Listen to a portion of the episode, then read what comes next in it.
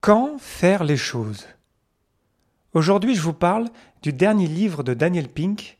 En français, c'est Le bon moment, la science du parfait timing, et en quoi c'est important de savoir quel est le bon moment pour faire les choses. Le podcast Agile, épisode 131. Abonnez-vous pour ne pas rater les prochains et partagez-le autour de vous. Si vous souhaitez recevoir les épisodes en avance, abonnez-vous à l'infolettre sur le podcastagile.fr. Merci pour votre soutien et bonne écoute.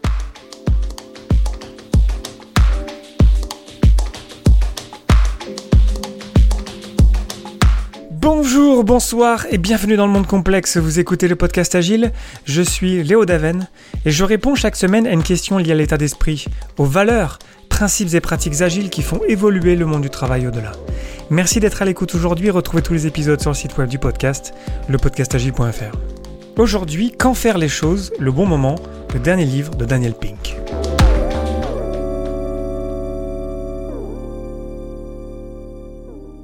La plupart des livres qu'on retrouve autour du développement personnel ou comment devenir un meilleur leader ou comment euh, faire en sorte d'aider son équipe, je vous ai déjà parlé de plusieurs livres euh, au podcast Agile évidemment, parlent du comment, c'est-à-dire de comment faire les choses, j'ai besoin d'aide sur euh, comment faire, j'ai besoin qu'on me guide, et donc c'est vraiment axé sur le comment. Le dernier livre de Daniel Pink, très connu pour le livre Drive, dont je vous parlerai sûrement un jour aussi, a euh, donc publié son dernier livre qui s'appelle, en anglais c'est When. Donc c'est vraiment quand, en français euh, le titre est traduit par Le bon moment, la science du parfait timing. Et c'est vraiment à propos de quand est-ce que ça fait du sens en fait de faire telle ou telle chose. Et donc j'ai lu le livre, je m'en suis vraiment imprégné, j'ai beaucoup partagé autour de ce livre-là. Je me suis vraiment éclaté à, le lire et euh, j'ai un processus en fait de lecture de livre qui est assez complet. Et dans ce processus-là, j'ai de vous partager euh, les, je dire les, perles, les, vraiment les choses que je retiens de ce livre-là, qui vont vous permettre de faire de meilleurs choix sur quand faire les choses.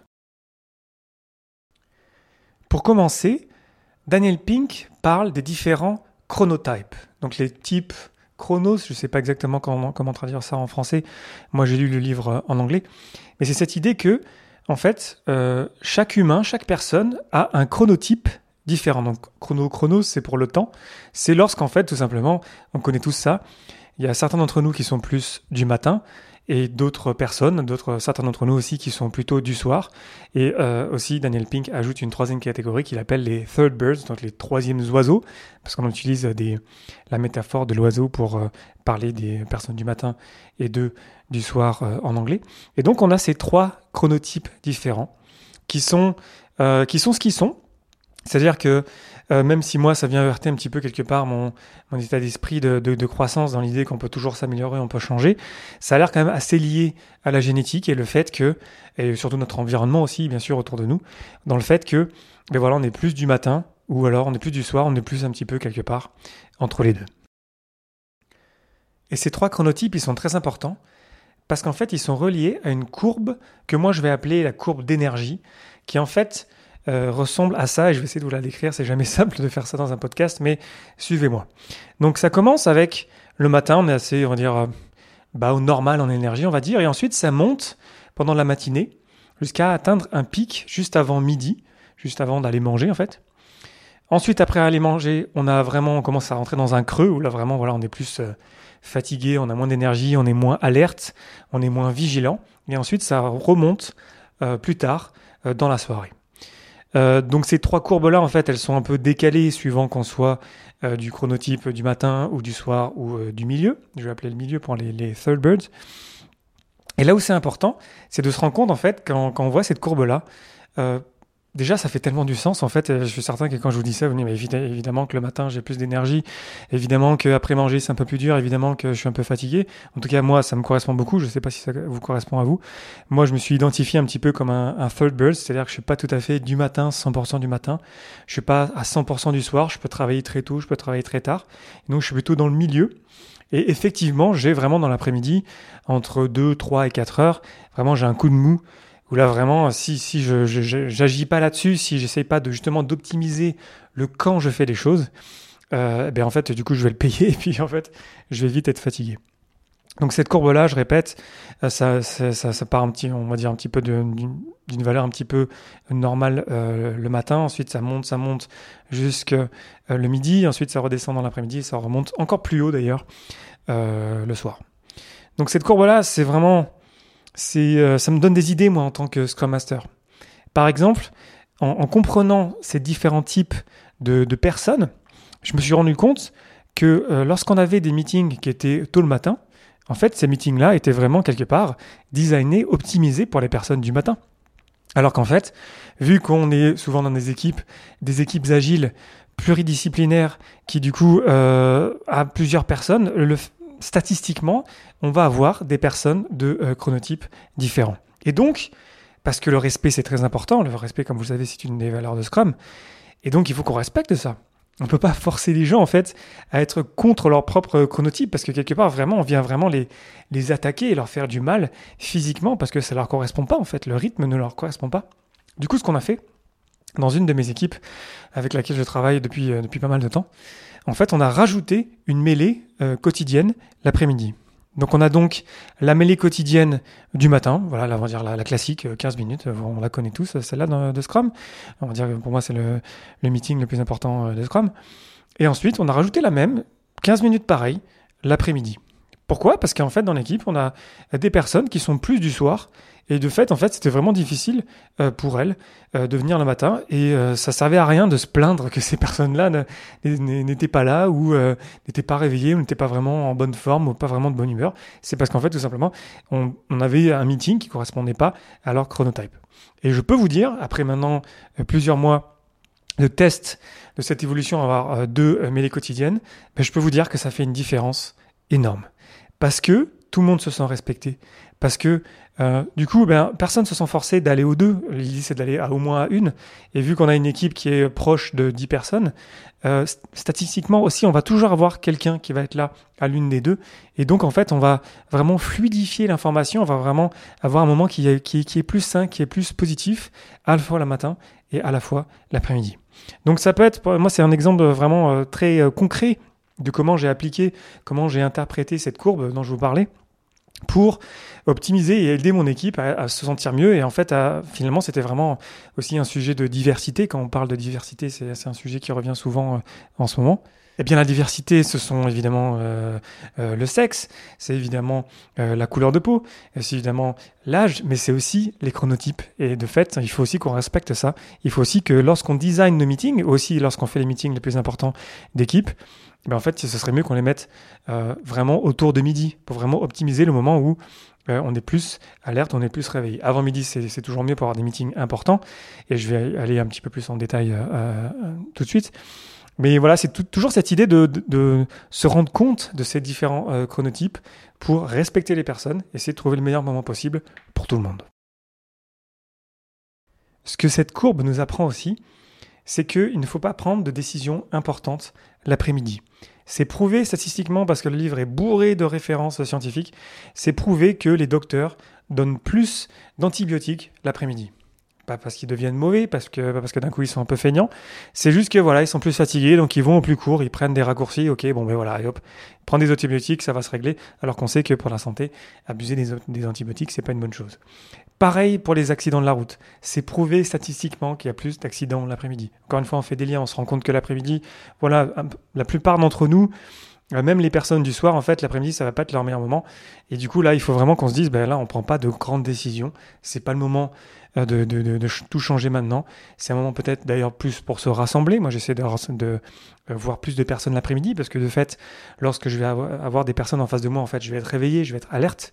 Et donc, je vais utiliser, optimiser euh, mes matinées avec des tâches, on va dire, du deep work, c'est-à-dire des tâches vraiment analytiques où j'ai vraiment besoin de me concentrer tout seul.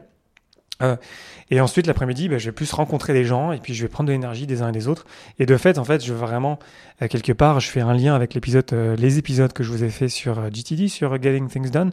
C'est cette idée de se baser sur l'énergie. Donc, on retrouve la même idée que l'énergie.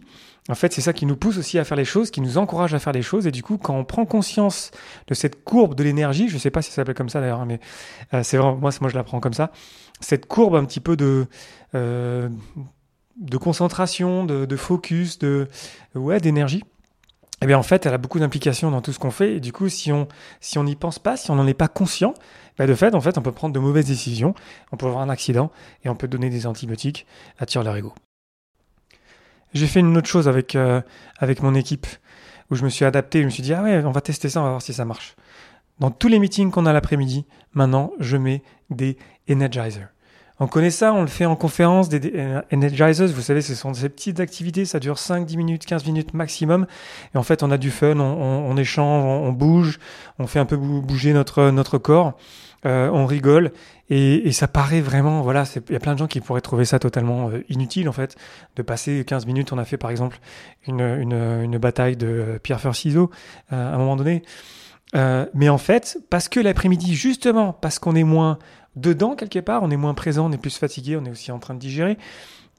Bah, de fait, euh, si on n'est pas en train de relever notre niveau d'énergie pour vraiment être présent, eh ben de fait, le meeting après, il va être moins bien. Et j'ai vraiment, moi, observé dans euh, tous les meetings que j'organise, les workshops que je facilite, euh, que vraiment, ça fait une différence de fou, en fait, de faire de, bons energizers.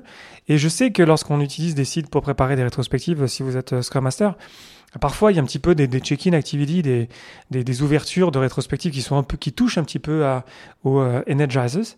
Mais vraiment, il y a toute une catégorie immense de, petites activités qu'on peut faire qui est vraiment fun et qui, de fait, va relever le niveau d'énergie, va relever le niveau de concentration, le niveau de focus et qui fait qu'en fait, on va être plus dedans, on va être plus là, présent et on va avoir vraiment, moi je l'ai constaté de mes yeux vus, euh, je l'ai vu moi-même, euh, on va avoir vraiment de meilleurs résultats, de meilleures interactions. Tout le monde va être plus dedans dans le meeting, euh, spécifiquement l'après-midi. Donc encore une fois, c'est quelque chose qu'on peut faire. C'est pas très compliqué. On prend conscience un peu de ça. On rajoute plus d'énergizer. On peut aussi l'expliquer. Pourquoi Parce que maintenant, je suis capable de vous expliquer. Voilà pourquoi c'est important. Je peux, dessiner la courbe. Voilà, l'après-midi, on est un peu plus fatigué. Les, chronotypes. Et quand on fait ça, en fait, les gens comprennent, et puis après, ça devient fun, et on peut constater tous ensemble que le niveau d'engagement est bien euh, supérieur à la normale. Un autre point qui est très important et qui me tient beaucoup à cœur, c'est les pauses. C'est cette idée que comprendre que les pauses, en fait, c'est super important. Je vous ai fait un épisode il y a très longtemps sur la technique Pomodoro que j'utilise depuis euh, des années. Et les pauses, en fait, c'est le plus important dans la technique Pomodoro.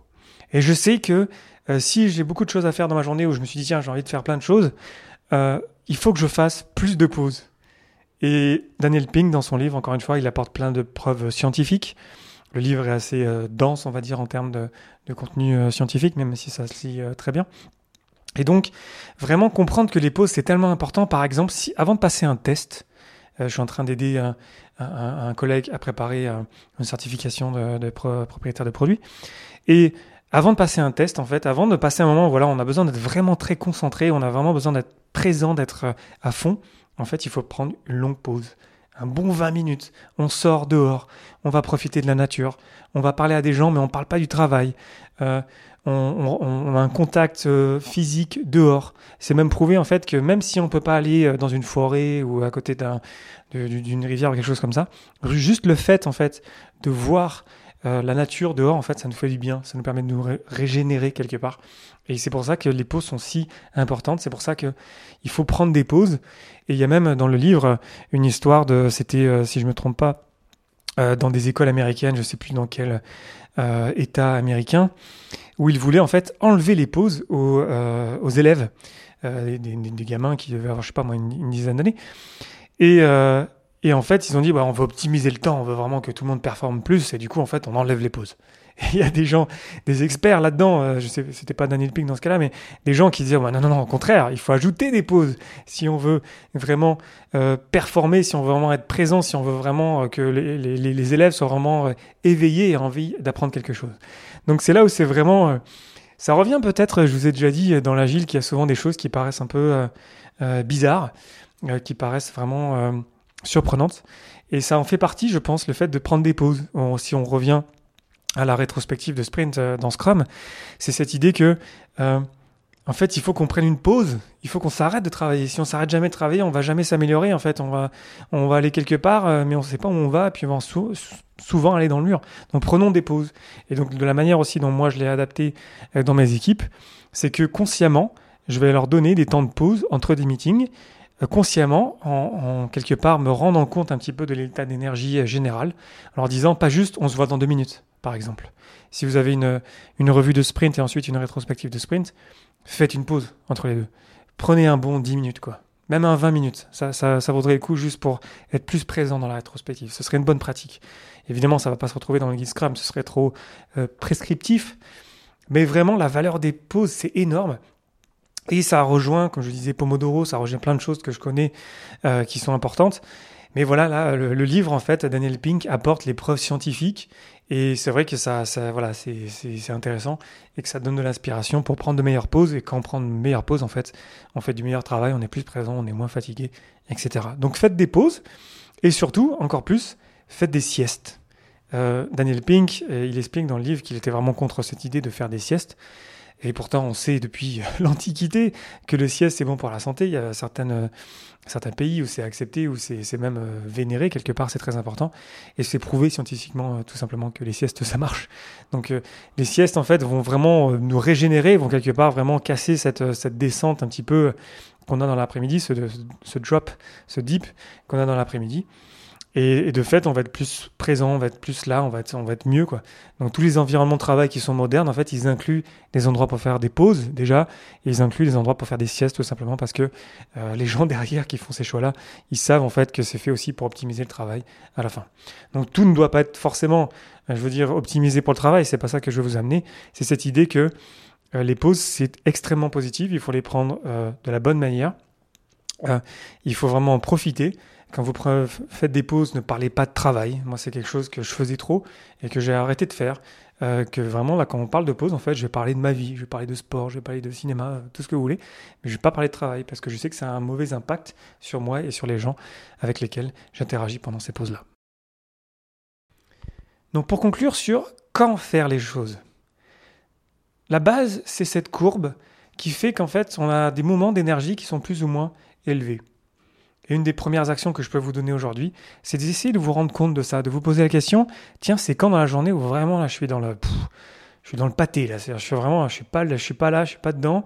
Et, euh, et voilà, faut pas me parler et puis il faut que je récupère et ça va aller mieux un peu plus tard. Donc posez-vous cette question là et ensuite pensez à optimiser votre journée pour revenir encore une fois à, GTD, aussi pour être le plus efficace possible, pour quelque part passer moins de temps à faire des choses pas intéressantes dans un moment d'énergie qui vous, qui vous correspond pas, tout simplement. Pour ensuite aussi l'appliquer dans nos équipes pour être conscient de ça et prendre soin des personnes et respecter le chronotype de chacun.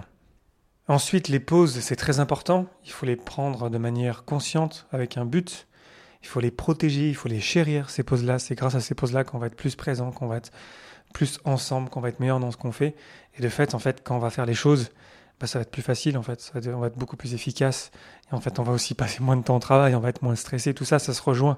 Cette idée de prendre de bonnes pauses, de profiter d'aller dehors, d'aller marcher, euh, d'essayer de voir la nature. Si vous avez un accès à, la nature, pas très loin de votre travail, euh, profitez-en à fond. Parce que c'est vraiment, ça nous aide, nous, humains, en fait. On est vraiment, euh, quelque part, euh, construit comme ça. Et du coup, quand on en prend conscience, en fait, on peut vraiment adapter son rythme à ça.